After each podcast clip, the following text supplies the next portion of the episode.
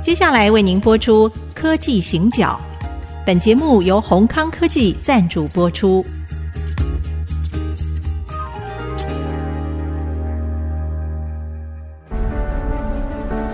从区域情势、产业变迁到文化体验，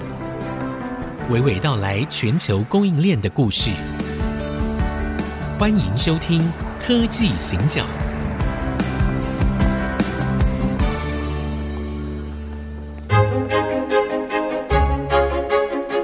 这里是 IC 之音主客广播 FM 九七点五，欢迎收听科技行脚，我是 Digitime 黄清友，我是人工智慧科技基金会温怡玲。好，端午节呢，端午节快乐！好， 啊可是我们好像一般比较少祝人家端午节快乐之类的吧？还有一个节我们绝对不会讲，清明节。我们不会祝人家清明节快乐，所以这两个节呢，虽然是蛮大的节日，但是我们通常都说佳节愉快、哦。然后端午节怎么过？社长，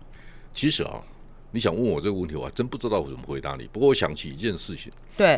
我不久之前哈，嗯在电视上看到一个大陆制作的节目，嗯叫做《原生中国》。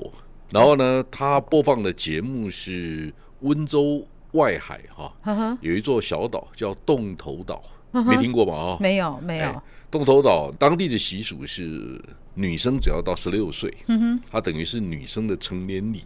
嗯，那她要做安姑柜。哦，昂古贵，哎然后，然后为什么谈这个事情呢？我就说，台湾人对于过去的习俗哈、都已经淡忘了。第二个，台湾喜欢外包，就是我们粽子也外包了。我们那个比如说短新安哈，是就是神像游行啊，现在都外包。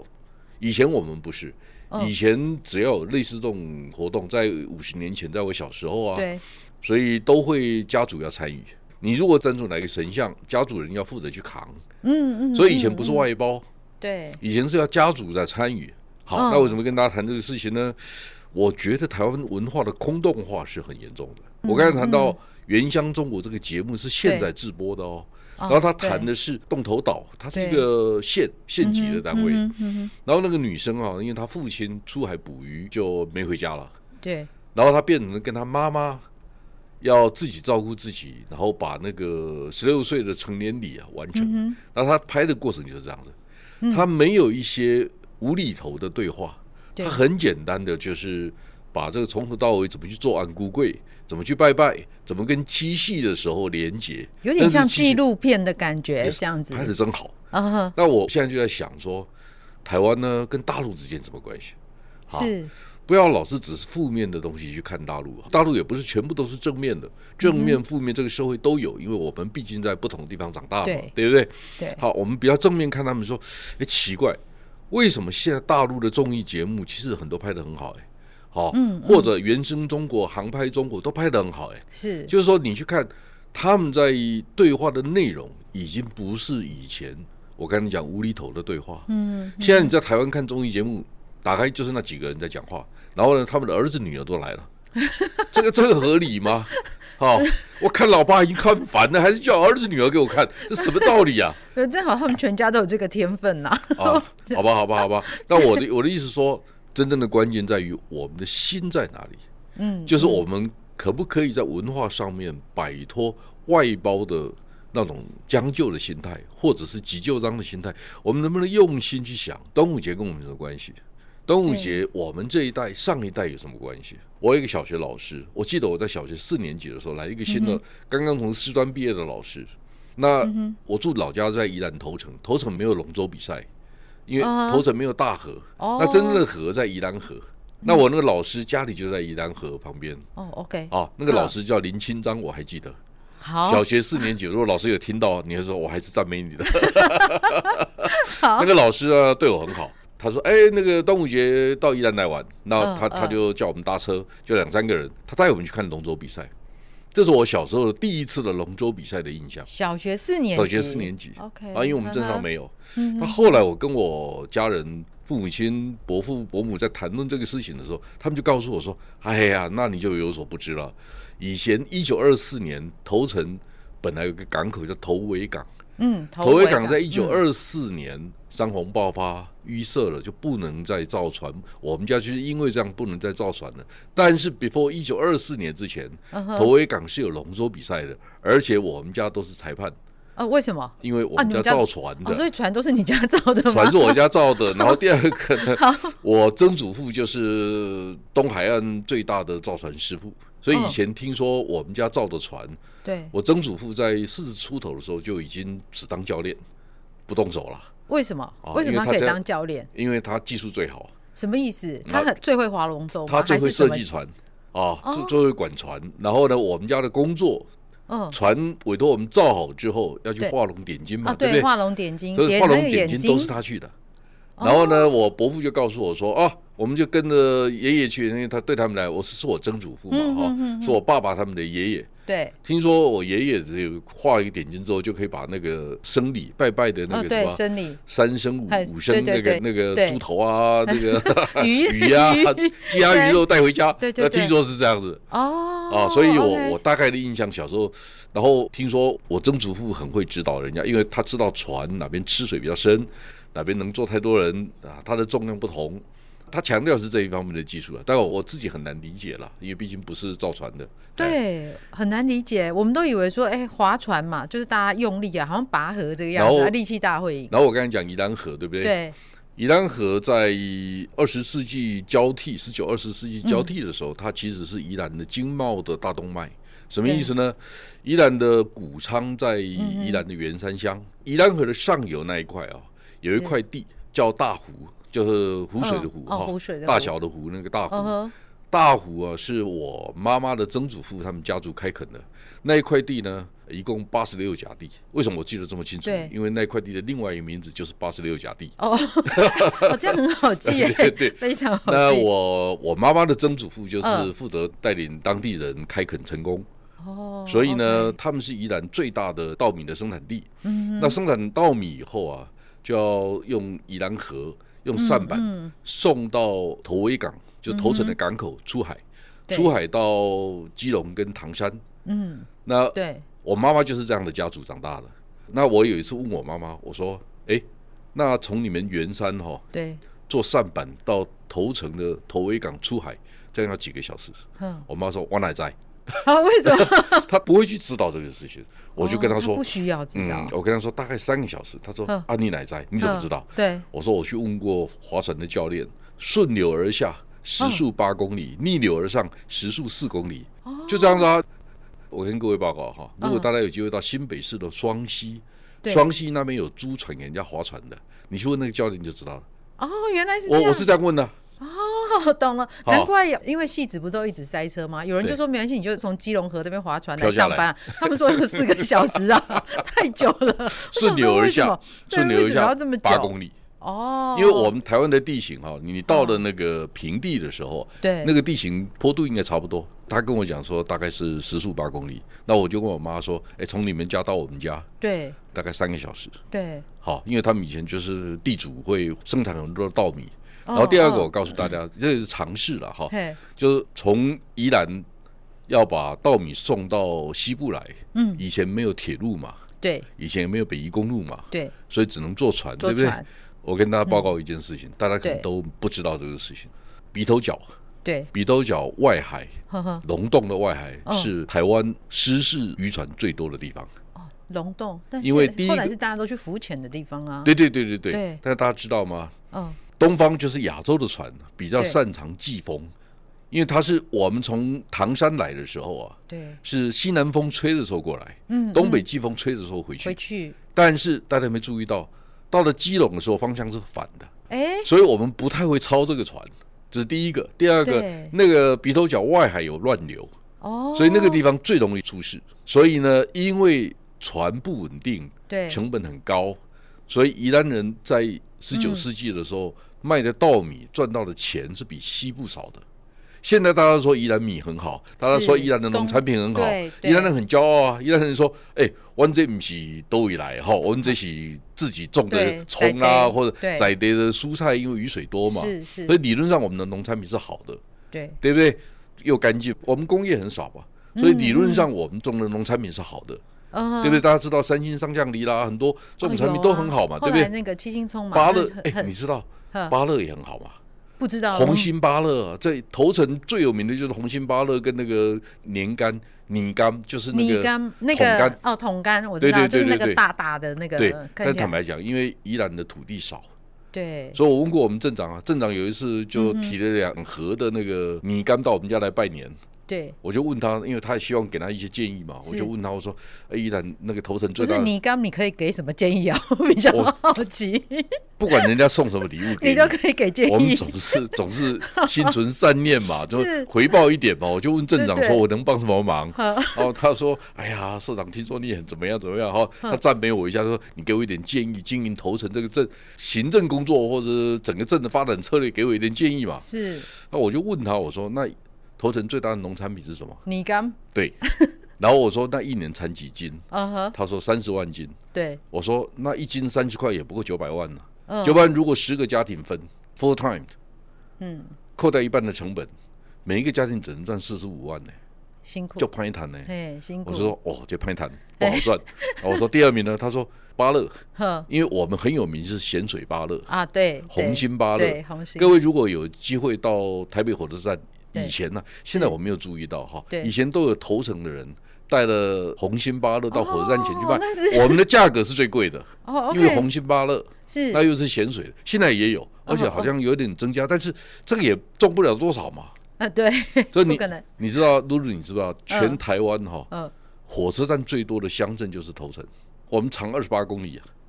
哦，我们从难怪最北边的石城、是大理、大嗯哼溪、是垦方、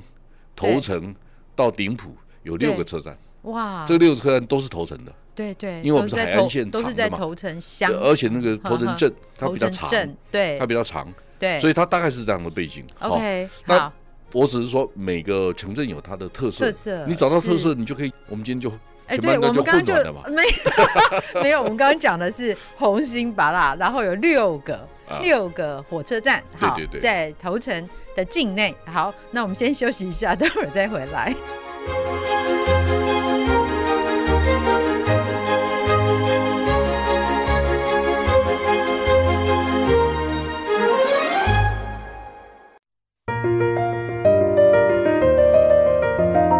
欢迎回到科技行脚，我是温怡玲。我是第 i 探黄清友，好，刚刚社长啊，我们其实一开始的时候啊，是在讲龙舟，嗯，后来讲到了巴拉，嗯后来讲到了火车站，对，到底巴拉跟火车站之间有什么样的关系 呢？大家心中有悬念呐、我常讲哈，嗯每个人的家乡都是独一无二的，对，嗯因为你在那边长大嘛，哈、哼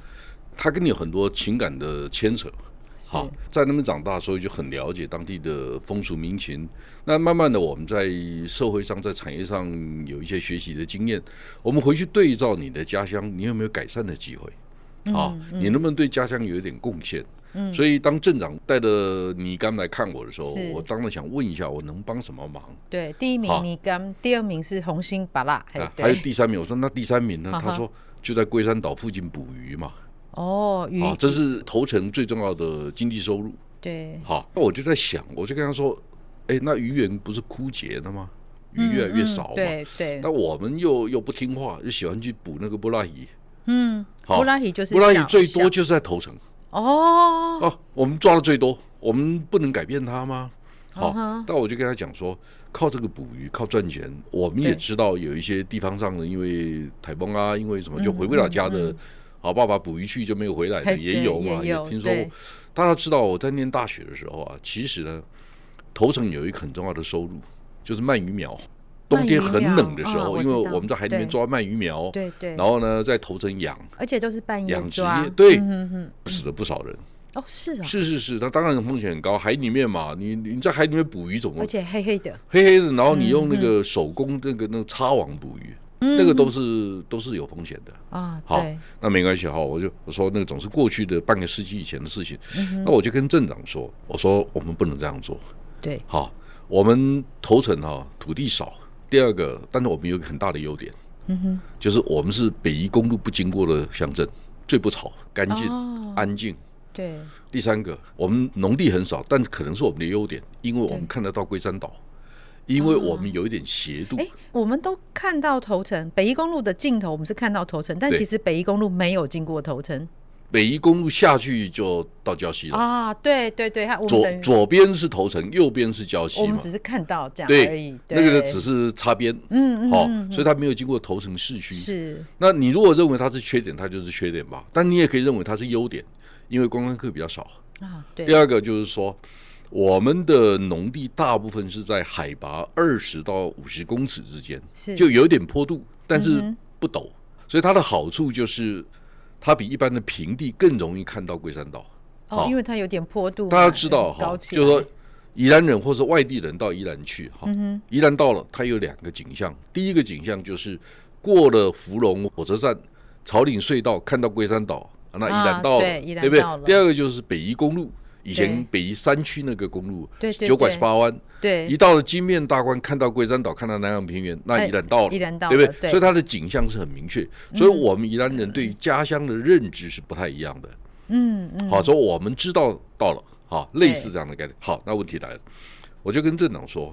那我们可不可以在北宜公路出口比较靠头城这一边的山坡地，对嗯比较平缓的山坡地，开始经营有机农场？他说经营有机农场可以赚钱吗？好，嗯我说第一个概念不是靠农产品赚钱，因为土对地不够。对你在有机农场让大家喝咖啡，你咖啡可以贵一点嘛？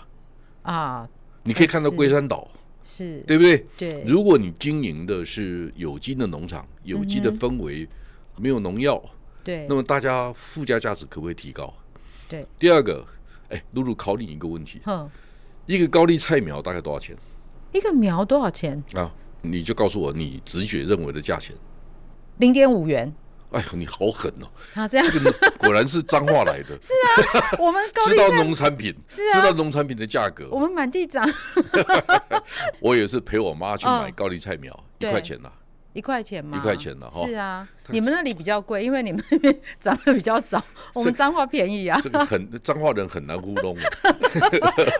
这我有看来一应该点问那个我们另外一个同事哦对我就应该问他说，哎、那这个应该多少钱？很多台北人告诉我说，哎、一个菜苗大概十块吧。好，不是吧？这太好骗了吧哦没有？就是嘛， 就我的意思是说，你不能只卖菜苗，那你就糊弄人，对不对？是啊是啊那如果对，一个提袋嗯哼，上面有六颗菜苗，可以让你在阳台种，然后我给你保证土是有机土，那我可不可以收你一百块？这不止哦，这要卖到二九九哎、，有可能啊，二九九，是对吧？对对，对不对？是那毛利 多少？哇，买去九 十八。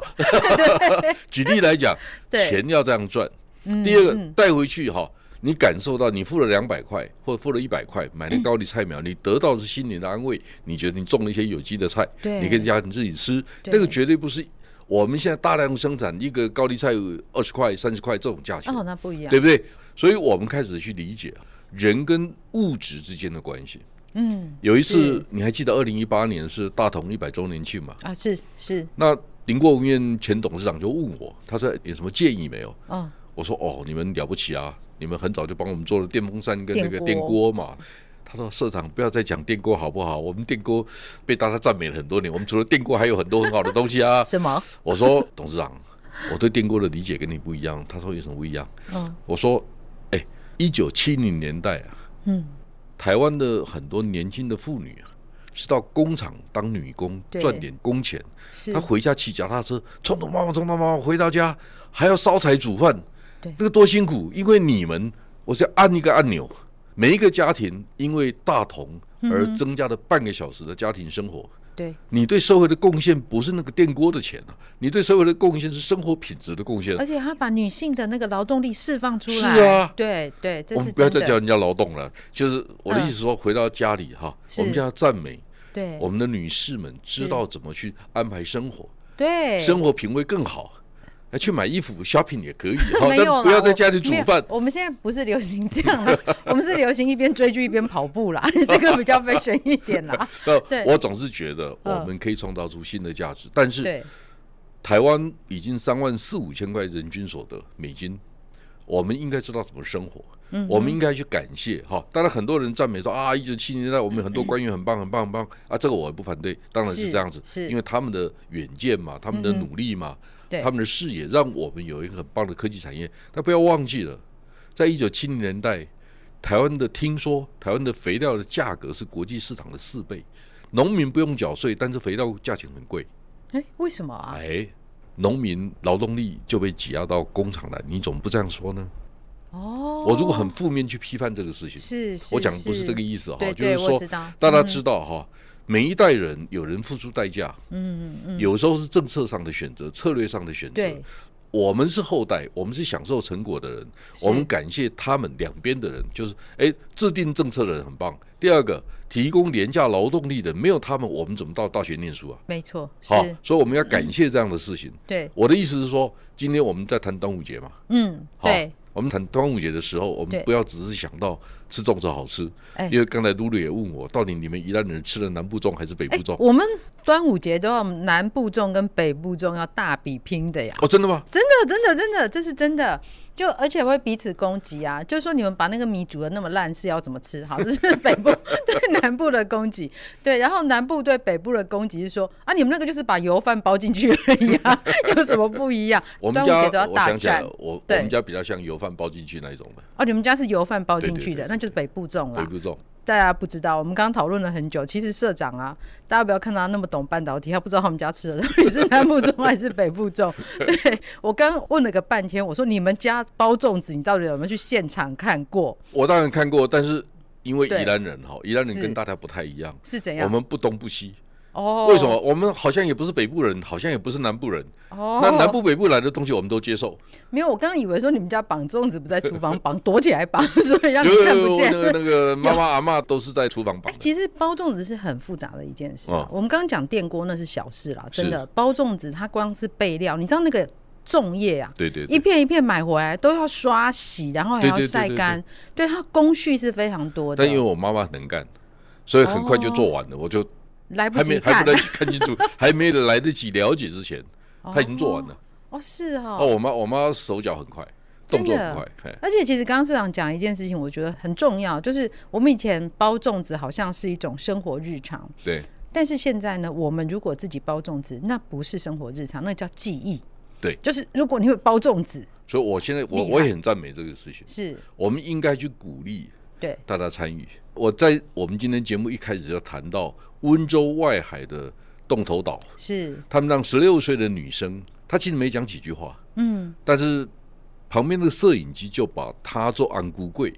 跟到庙里面拿去拜，是，还有跟那个老师傅学怎么做安菇柜这件事情拍下来。是，那个女生没讲什么话，十六岁的女生，对对，当然她就在拜的时候去谢谢她的父亲，因为她父亲出海没有回来，啊哦，OK，好、就渔民的小孩嘛，哈、所以嗯对她其实拍的是很有味道。是所以我只是反而去反省说，是，为什么台湾拍不出这样的节目？嗯，我们其实并没有说我们一定要回到以前那样子的生活，对因为实际上也做不到。但是我觉得，我们到底为什么今天的我们是今天的我们？是对，那我们未来应该要创造什么样的一个社会？好，我们要传承什么给我们的下一代？我觉得这是我们在今天呢、会需要跟大家分享的内嗯容。好，那现在时间也差不多，当然现在早餐没有人在吃粽子了，